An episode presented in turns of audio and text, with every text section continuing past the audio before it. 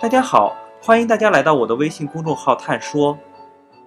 今天我们的话题是：碳交易来了，天然气能不能当油卖？石油石化行业的从业者们都有一个共识，那就是一般同等热值的天然气比石油要贵。引入碳交易以后，这种情况是否会发生变化呢？这里有一个案例是由中国石化提出的，可以给大家一点思考。我们看这张表格，天然气和石油相比呢，它们的热值分别是九千三百一十千卡每立方米和一万千卡每千克，而它们的碳排放一个是二点一八千克，一个是三点零七千克。那么中国石化的某个油田呢，外输原油的价格是两千两百一十二元每吨，天然气呢是。二点一六元每立方米。那么，碳价多少钱的时候可以运行气代油项目呢？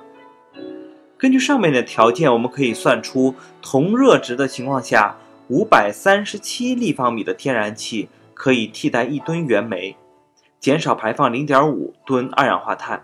而一千零七十四立方米的天然气可以替代一吨石油，减少排放。零点七三吨的二氧化碳，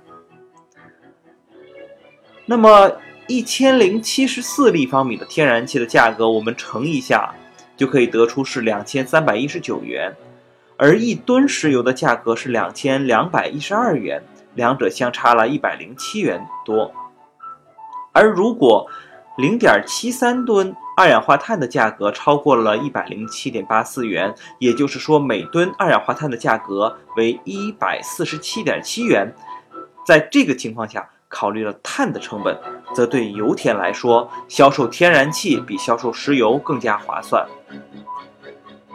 而目前中国碳市场比较高的价格是五十到六十元，还远远没有达到一百四十七元每吨。而同样作为化石能源，天然气这种能源显然比石油和煤炭更加清洁。我们希望有一天，企业和居民会考虑环境成本，用更多的天然气来代替煤和石油。要做到这一点，发掘二氧化碳真实的价格还任重道远。